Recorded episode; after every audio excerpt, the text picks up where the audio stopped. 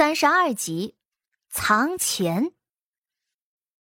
谢牛山开口了：“嗯，女娃娃挂族谱，问题不大。”他话还没说完，谢平岗就把他夹到手的肉给抢走，往谢桥的碗里头一放，然后哼笑了一声：“呵呵，看清楚什么肉了吗？你就往肚子里吃。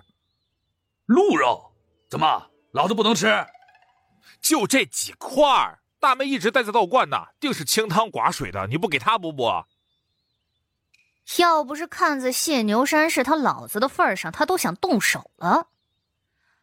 挂族谱不是不行，但是得再看看。要是谢家没有姑娘，那直接挂也没什么大问题。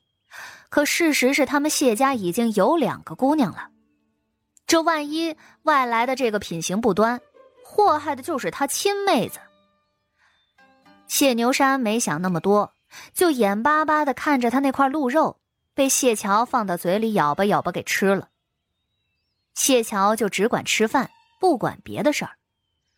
他爹疼媳妇儿要认亲，他不管，他也没资格管。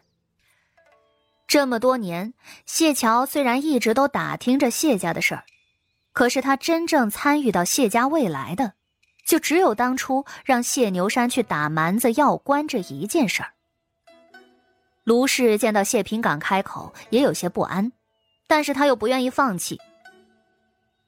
这事儿早些定比较好，玉儿毕竟也大了，早点去书院也能多学一些东西。哎呀，皇家书院难进，其他两个书院用不了这么多银钱。裴家妹妹呢，也算是我家亲眷。靠着这层关系，五千两也足够了的。裴婉月可怜巴巴的，饭都吃不下去了。凭什么谢桥去皇家书院，他却要去普通的书院？这里头的差别何止千万？可是他此时寄人篱下，也不好说些什么。他心里憋屈的很。谢平岗又道：“大妹呀，你在道观也读不到什么书。”考试就免了吧，啊，省得丢人现眼。这几日让爹找院长，直接给银子硬塞进去就行。啥玩意儿？丢人现眼？谢桥挑了挑眉，他活这么大，还是头一回听到“丢人现眼”这样的评价呢。他抬头看了看谢平岗，傻大个儿还觉得自己贴心。露出了一个大哥哥似的温暖笑容，差点没把谢桥的眼睛给刺瞎。谢桥敛了敛眉：“嗯，大哥，你别冲着我笑，我正吃饭呢，怕吐。”谢平岗的手抬了抬，差点揍在谢桥身上。可瞧着，哎呀，这丫头身板瘦弱的跟个竹竿一样。也不像谢平怀那么皮实，他瞬间就下不去手了。不是你在那个道观没吃的吗？啊，你说这脸上也没有点肉啊！这若是再一年就你这样的，沦落到那些恶人手里，人家都懒得吃，你知不知道？不想费那个功夫。谢桥呵呵笑了一声，阴飕飕的。呵呵。哦，对了，这皇家书院除了里头贵人多。还有什么稀奇的吗？谢桥话音一转，问了一句：“要是没有什么特别的话，那他还是选别的好。”谢平怀主动开口了：“这可多了去了。另外两个书院虽然人才济济，但不如皇家书院背后靠山大。皇家书院里头搜罗的书籍特别多，另外两个书院里的学子也经常要过来借书看的。”只是每次借书都得费些功夫。当然，也不是说另外两个书院不好，只是皇家书院里头真本多如牛毛。听说办这书院的时候，都把皇家库房里的书籍搬空了呢。谢桥闻言，眼睛亮了亮，笑眯眯的道：“哼，你们两个在哪个班啊？课业如何？”这话一出，两个小崽子手里的动作都停了，然后一个低头，另一个眼神恍惚起来。谢平岗在旁边冷笑：“ 哈哈哈哈哈！他们俩两个蠢蛋，还指望他们有本事？谢平怀上个月打断了别人的腿，我去赔的银子。说是去赔银子，还不如说是去恐吓的呢。”他又指着谢希。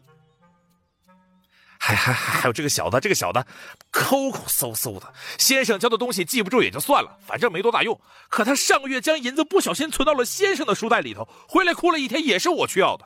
真是。谢桥眼皮一跳，不，这不可能是他的弟妹。谢桥盯着他，怎么就存到了别人的钱袋里？一提起这事儿，谢希那不大灵动的眼睛又有几分生气的样子。先生的书袋，别人不敢动，是暂放的，可可是被拿走了。谢平岗可真是被他气笑了。不是，嘿嘿，我暂放，哈，大妹啊，你若是闲着没事儿。啊，就拿个小铲儿在家里各地随便挖一挖，指不定就能挖出来一大块银疙瘩来。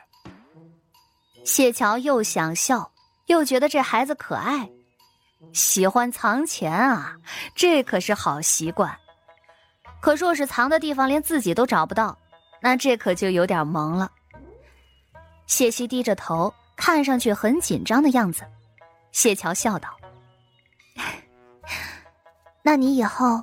往我的院子里藏，我敢保证，只要是在我的院子里的，我都能替你找出来。除了用算的，主要还是谢桥观察力好，自己眼皮子底下的东西，一花一草一树，哪个变一丁点儿，他都能看得出来。这话一说，谢希眼神一亮：“啊，真的吗？”自然是真的，要不你下次藏一次试试，我可不会抢你银子的。好，谢希一脸的跃跃欲试，旁边裴婉月嫉妒的眼神儿都快把他眼前的一盘菜给盯糊了。